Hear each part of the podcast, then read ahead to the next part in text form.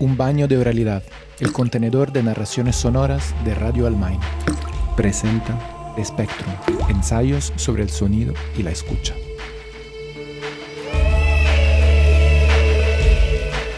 Episodio 1.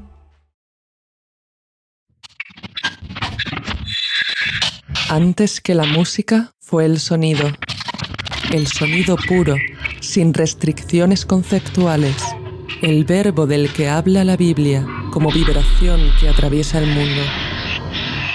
Los dioses entraron en el sonido para hacerse eternos. En el tiempo de las epopeyas, anterior a la escritura, solo los poseedores de oídos sobrevivían, pues escuchar era un impulso a la existencia.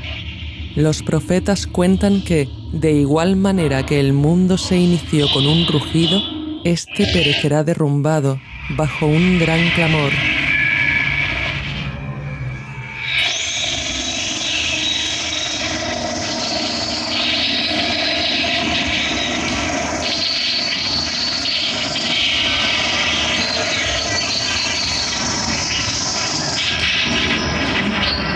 ¿Qué es el sonido? ¿Qué cualidades posee? ¿Qué lo hace sugerente y evocador a veces y otras terrorífico? Tal vez sea una ausencia cautivadora que nos atraviesa a través de su vibración, que nos relaciona con lo irracional y lo inexplicable, produciendo deseo y temor al mismo tiempo.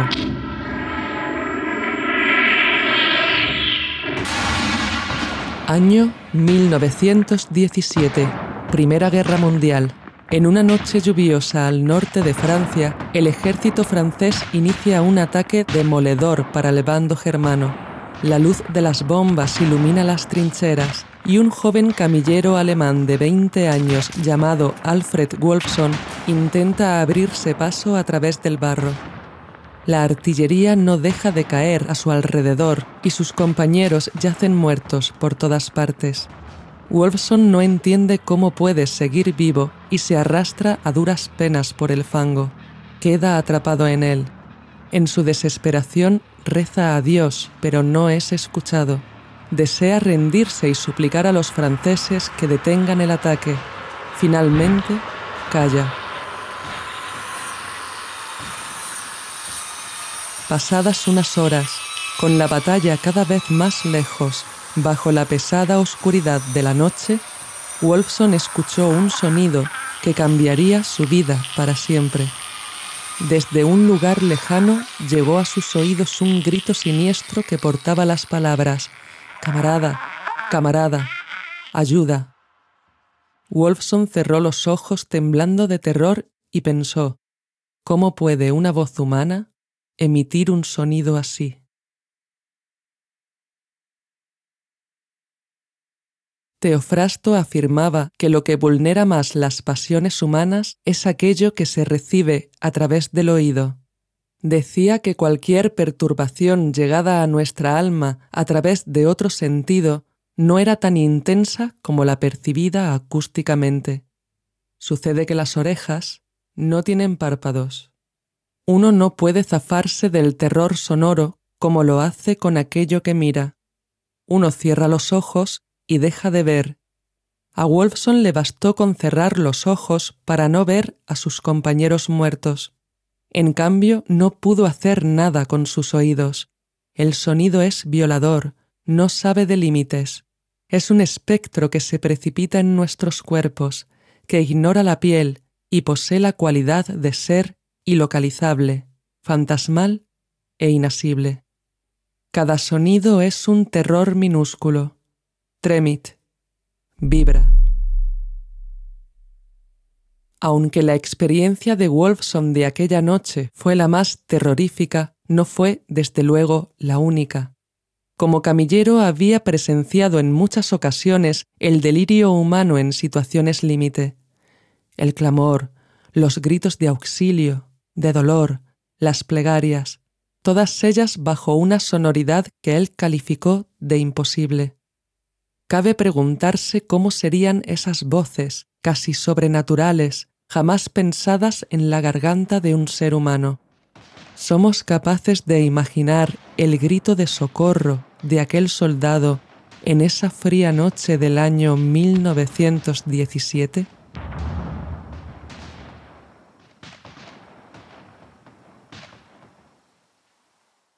Bienvenidas y bienvenidos a Spectrum, ensayos sobre el sonido y la escucha.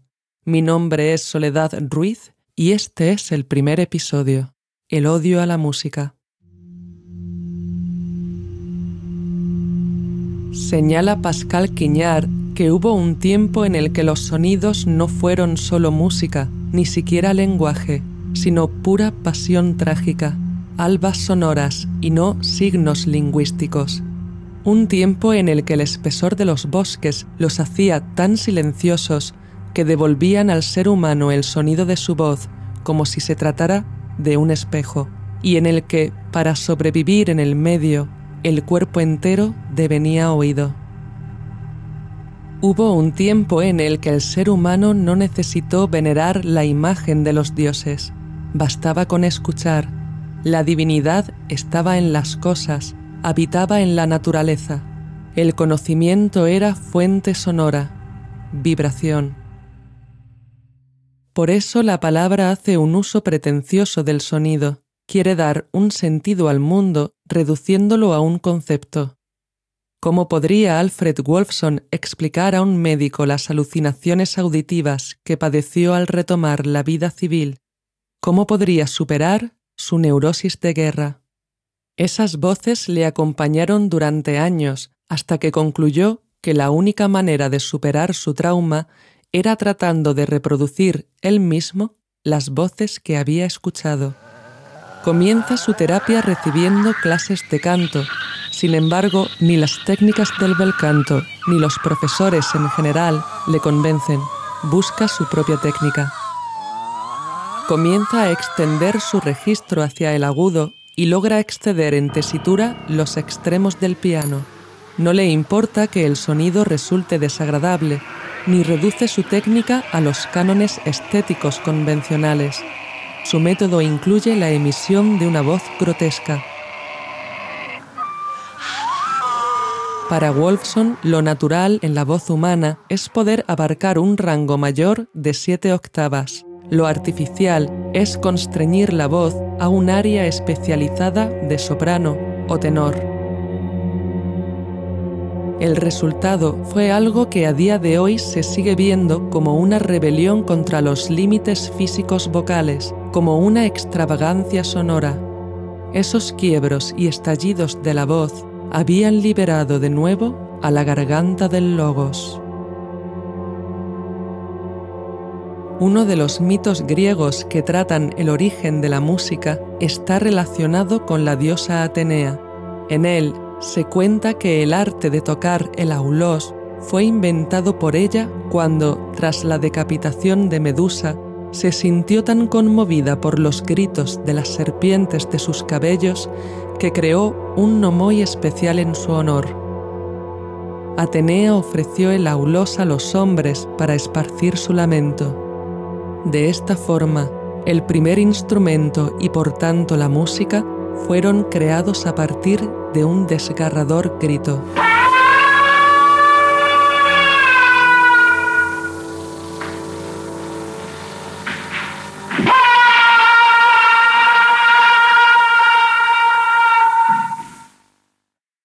Dejemos por el momento a un lado la historia de Wolfson y reflexionemos brevemente sobre la idea de mito, sobre qué es un mito. Los mitos han existido siempre y han servido para dar explicación de las cosas del mundo. Incluso hoy día siguen aportando información acerca de nuestra cultura. Un mito nunca tiene un sentido unívoco, es siempre lo suficientemente ambiguo como para no cerrarse a una sola significación. Tampoco es racional, de ahí que se use para ensalzar pulsiones y justificar ciertas ideas. La idea de nación, por ejemplo, nace del mito, nunca es histórica ni racional, por más que se quiera mostrar lo contrario.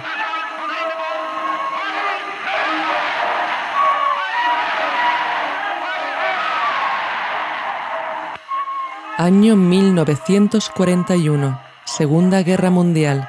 Simon Lax, compositor, pianista, violinista y director de orquesta polaco, es detenido en París y trasladado al campo de concentración La Golande y más tarde deportado a Auschwitz, donde ocupará puestos de violinista, copista y director de orquesta. Al terminar la guerra y ser liberado, escribe un libro en el que reflexiona sobre el uso de la música en los campos de concentración. La pregunta que se hace Simon Lax es, ¿por qué la música fue el único arte capaz de participar en el exterminio nazi? ¿Por qué estuvo involucrada en la ejecución de millones de seres humanos? Ser músico podía ser crucial para sobrevivir en un lugar en el que los prisioneros morían de hambre y agotamiento en pocas semanas, al igual que podía serlo ser cocinero, químico, zapatero, médico, un homosexual joven y guapo o un individuo carente por completo de moral, capaz de vender a un compañero por un poco de sopa. Y entre todos estos oficios y caracteres, ¿por qué el de músico era de utilidad? O mejor dicho, en medio de esta falta de humanidad, ¿para qué la música? Mito y música comparten la facultad de comunicar ideas desde un lenguaje irracional, de generar un efecto de sentido mediante lo ilógico. Esta capacidad convierte a la música en un arma idónea para transmitir mensajes que pasan antes por la emoción que por la razón. Sirve para persuadir, para convencer, para generar un sentimiento de comunidad, para exaltar una idea y, nuevamente, para mitificar.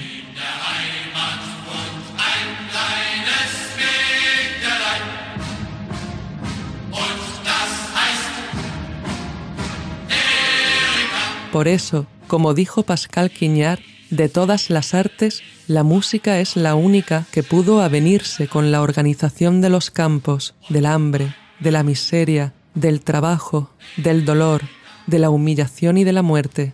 Por eso, de entre todas las artes, solo la música es desgarradora.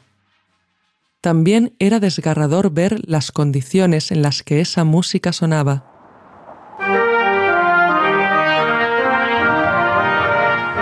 Los músicos tenían que tocar a la intemperie durante el invierno, con los dedos entumecidos, a veces enfermos. A veces tocaban bajo la nieve con las cuerdas de los violines desafinadas por el frío. Otras lo hacían bajo la lluvia, gesticulando sobre sus instrumentos anegados de agua, a pesar de que de ellos no salía una sola nota. ¿Y qué clase de música exigían escuchar los nazis? Marchas fúnebres, nada de eso. Lo que se oía era más bien similar a esto, marchas militares de celebración, marchas alegres, una música sencilla, repetitiva, de compás binario, como el latido del corazón, sin mucho desarrollo melódico y sobre todo alegre, alegre y simple en su forma. Estas melodías servían de entretenimiento a las SS e influían sobre el ánimo de los presos que, al anochecer, volvían moribundos del trabajo. Primo Levi escribió, La banda, al terminar Rosamunda, sigue tocando otras marchas, una tras otra, y he aquí que aparecen los pelotones de nuestros compañeros que vuelven del trabajo. Tienen un modo de andar extraño, inhumano, duro, como fantoches rígidos que solo tuviesen huesos pero andan marcando escrupulosamente el tiempo de la música.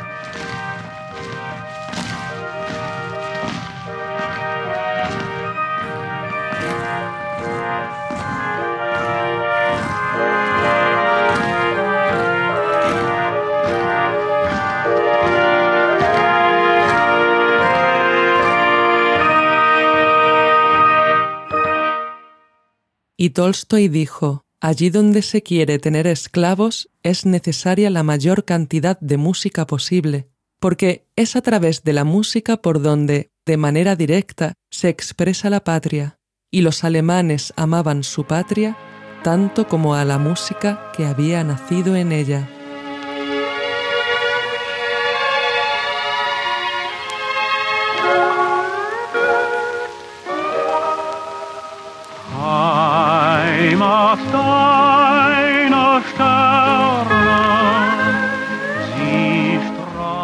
Estos detalles dotaban de un aire esperpéntico a la vida en el campo. También lo hacía el hecho de que hubiera innumerables normas relacionadas con la higiene o la importancia que se daba al aseo diario con el agua sucia que salía del grifo o la obligación de sacar las manchas de barro de los zapatos al final del día, mientras que las manchas de barniz o grasa no importaban en absoluto, o el imperativo de mantener las uñas cortadas y los dientes limpios para comer el minúsculo pan grisáceo de cada día. La pantomima era muy valorada por los alemanes, expertos en fomentar el caos, un caos aparente, ya que en realidad los nazis no dejaban nada al azar. Lo primero que hacían con los presos al llegar al campo era quitarles todo, desde la ropa al pelo, siguiendo por sus nombres. Les quitaban también el idioma, el lenguaje dejaba de tener valor el Babel en el que se encontraban los separaba tanto de sus captores como de sí mismos. En la mayoría de los casos no existía hermanamiento entre las víctimas, por el contrario reinaba la felonía, el trapicheo constante y el hurto desmesurado. Uno nunca debía separarse de sus pertenencias, sino trabajar con ellas escondidas en la ropa. Quien comprendía que no había ningún valor común podía optar a vivir un poco más, intentar aferrarse a lo que uno fue, a su nombre, a la memoria y al pasado resultaba doloroso. Los recuerdos hunden la moral. Muchos decidían sobrevivir a toda costa y quedaban atados al instinto del hambre. Otros, los que no podían soportar perder su ética, se lanzaban a los pocos días a la alambrada, prefiriendo la muerte.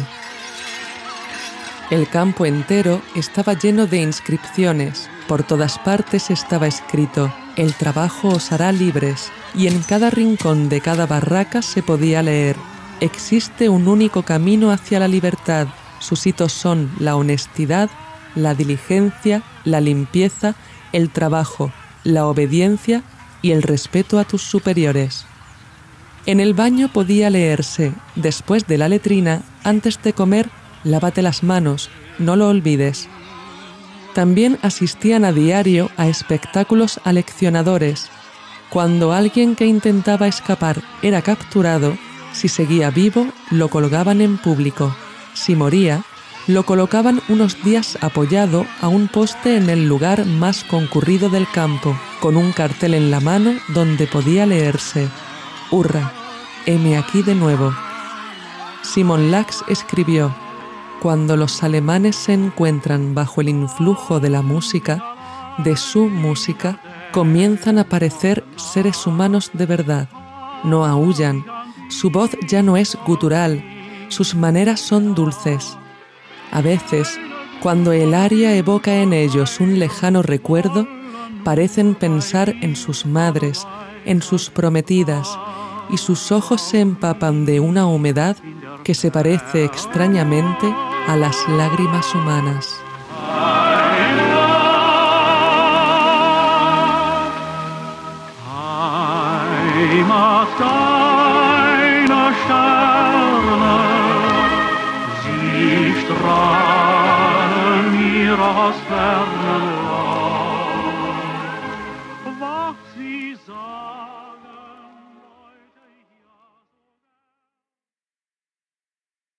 A veces los cuerpos desnudos entraban en las cámaras de gas al ritmo de la música.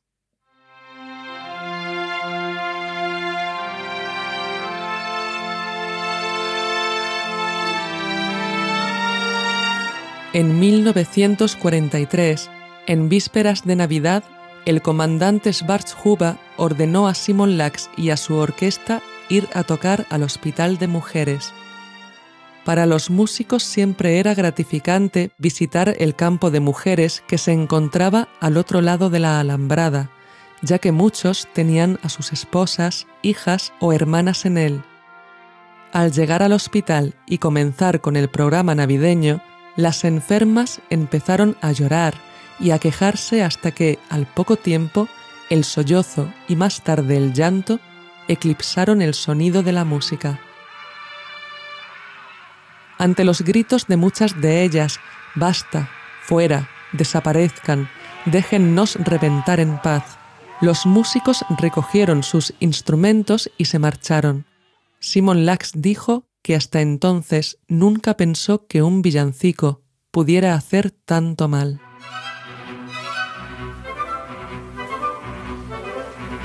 Cada día, al sonar las marchas, los presos salían hacia el trabajo, sin alma.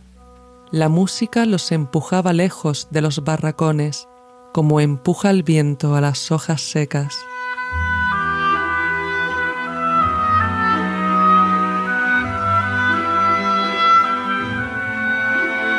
Un domingo por la tarde, la orquesta interpretaba la obertura de una opereta alemana. Tocaban sin gran entusiasmo.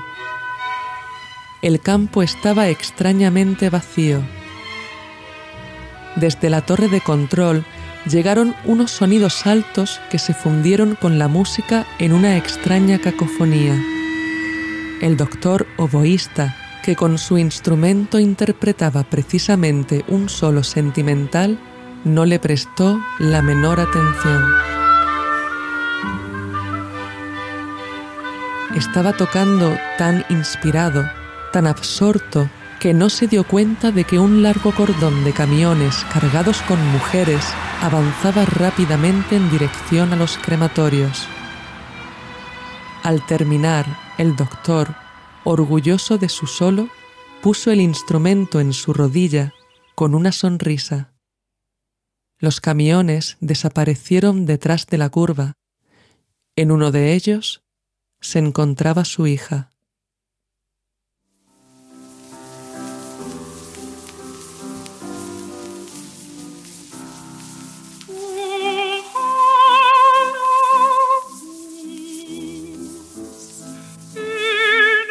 Una cantante de ópera, Hedda Grab, que había hecho carrera en varios teatros de Alemania antes de la guerra, es detenida en 1941 y deportada al campo de Theresienstadt.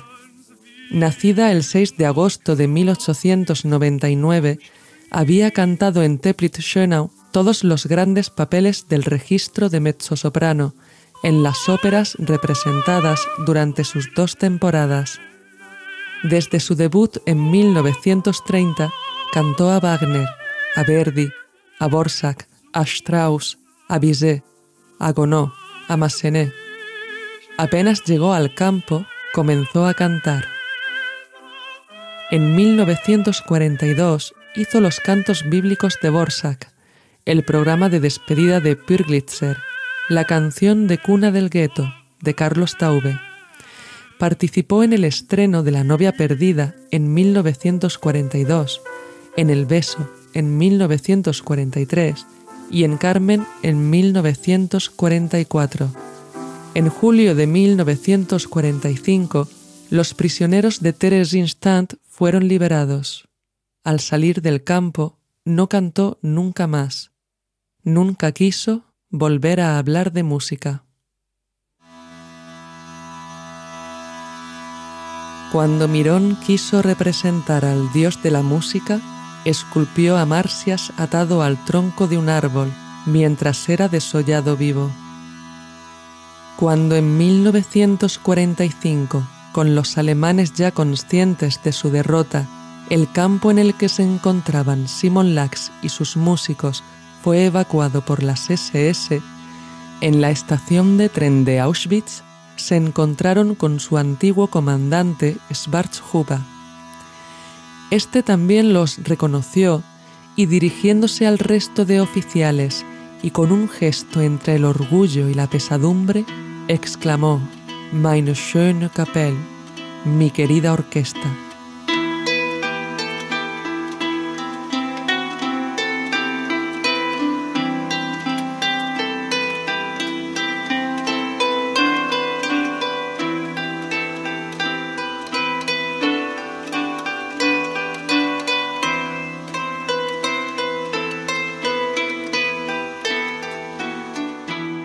Cuando el Bosco quiso representar en el Jardín de las Delicias el infierno, lo llenó de instrumentos musicales.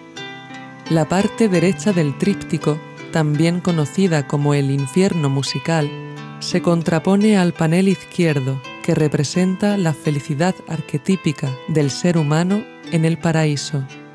En el infierno vemos a un hombre ensartado en las cuerdas de un arpa, otro está atado a un desproporcionado laúd. Hombres y mujeres son penetrados por flautas, y los hay que viven cautivos en la ensordecedora resonancia de tambores y metales. Dos grandes orejas atravesadas por una flecha representan la infelicidad o bien la sordera ante la palabra del Evangelio. Podemos imaginar la sonoridad que evoca el cuadro como una amalgama de disonancias y gemidos, expresión del sufrimiento eterno. Pero una partitura escrita en las nalgas de un condenado llama nuestra atención. A su alrededor, un grupo de pecadores parece entonarla, guiados por un monstruo rosado de larga lengua.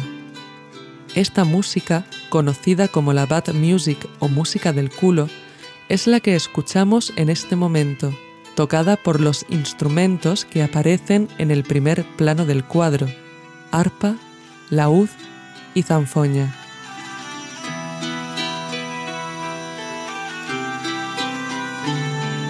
En el infierno del bosco, los instrumentos usados en vida para el placer, para el encuentro de los amantes, para el disfrute festivo y popular, se convierten en instrumentos de tortura.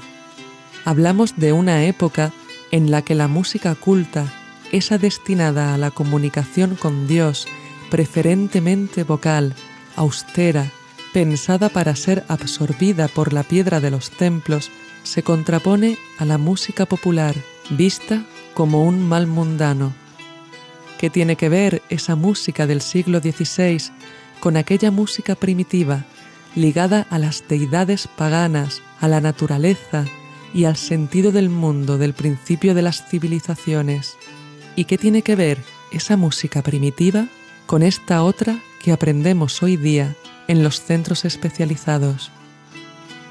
En nuestra sociedad hace tiempo que la música dejó de ser un bien común para convertirse en un arte ejecutado por unos pocos privilegiados, un arte cuya perfección se alcanza más a través de la imitación y la repetición que a través de la experimentación.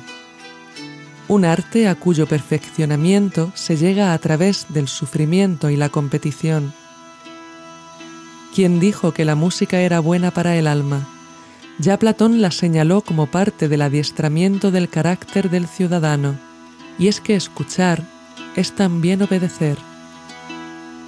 Primo Levi llamó infernal a la música, y en todas las épocas encontraremos motivos para darle la razón.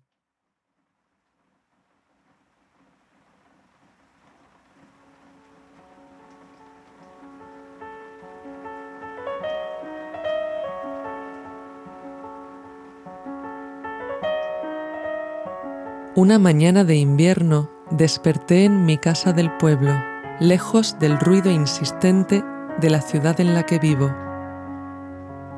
Escuchaba el sonido de la lluvia y permanecía inmóvil mirando al techo. Hacía unos meses que había leído un libro de Oliver Sacks titulado Musicofilia, cuyo primer capítulo me había perturbado mucho trataba de historias de personas que tenían alucinaciones auditivas. Esas alucinaciones que les acompañaban día y noche desde que aparecían por primera vez y se mantenían durante el resto de sus vidas, estaban relacionadas con la música. Siempre sonaba música y no siempre eran melodías agradables, interesantes o fragmentos que a ellos les apeteciera escuchar. No podían elegir ni el estilo, ni la duración de la música, tampoco la velocidad.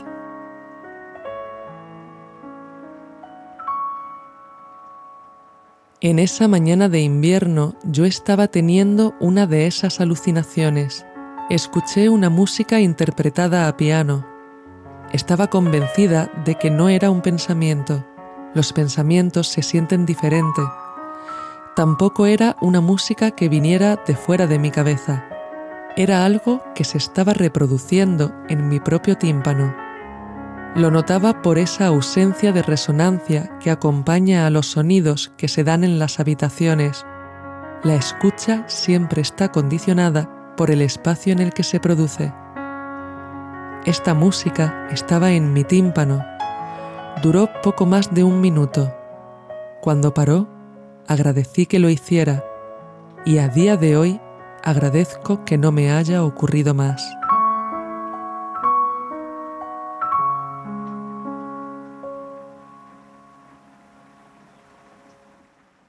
No es necesario ser músico para sufrir estos delirios. Es más, uno puede ser un completo inepto para memorizar y reproducir una melodía sencilla, pero que en sus alucinaciones una orquesta llena de instrumentos sea capaz de tocar a la perfección un pasaje largo con todo tipo de matices y que se repita una y otra vez sin una sola variación, Esos pasajes pueden ser una sinfonía entera, a veces reproducida por partes, de manera aleatoria, no hay elección. Después puede asediar una cancioncilla publicitaria durante días enteros. Uno puede ser judío y escuchar canciones antisemitas. También los músicos sufren este problema. A veces son músicos que escuchan una música mientras tocan otra. Nadie dice nada porque nadie quiere ser tomado por loco. En los ataques epilépticos suele haber mucha música también.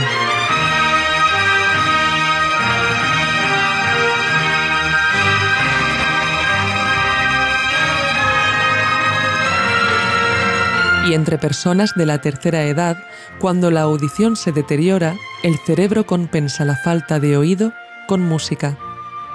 Existen canciones que aguardan agazapadas en nuestro cerebro hasta que deciden salir 40 años después para no dejar de sonar nunca más. La causa de estas alucinaciones no viene de la mano de ningún trauma, sino que aparecen con naturalidad e indiferencia. La música, un arte al que atribuimos un gran valor, nos hace la vida imposible. Es un padecimiento que no tiene remedio o al menos aún no se ha encontrado. Algunos, como mucho, consiguen regular su intensidad.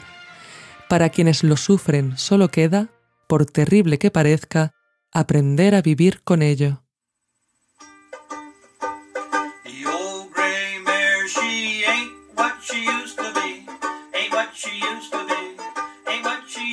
El trauma de Alfred Wolfson no tenía nada que ver con esto. Él conocía perfectamente la causa de sus alucinaciones. Es más, todas ellas tenían un rostro. No sabemos en qué lugar sintió Wolfson sonar esas voces, si en su tímpano, en su mente, durante la vigilia o el sueño. Sí sabemos que solo se libró de ellas reproduciéndolas y que existen grabaciones que nos pueden dar una idea de lo que escuchó en las trincheras. Estas grabaciones muestran el trabajo que Wolfson realizó con sus alumnos desde su establecimiento en Londres en 1943 hasta su muerte en el año 1962. En ellas escucharemos voces imposibles, rotas, marginales, extrañas y prodigiosas. En el próximo episodio, Sonar la Voz, entenderemos mejor en qué consistió esta revolución vocal y lo que supuso para el mundo del canto y del teatro.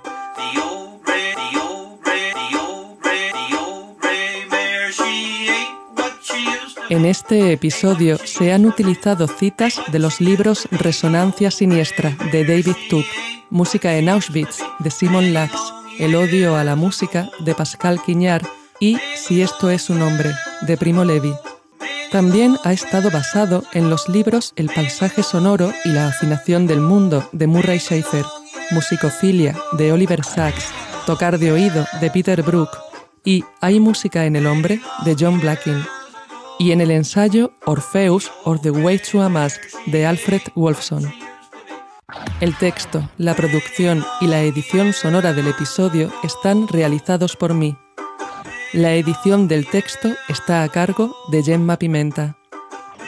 Para saber más acerca de otros estudios y anécdotas que conforman el episodio, conocer los audios en él escuchados e incluso leer el guion, podéis consultar el link de la descripción.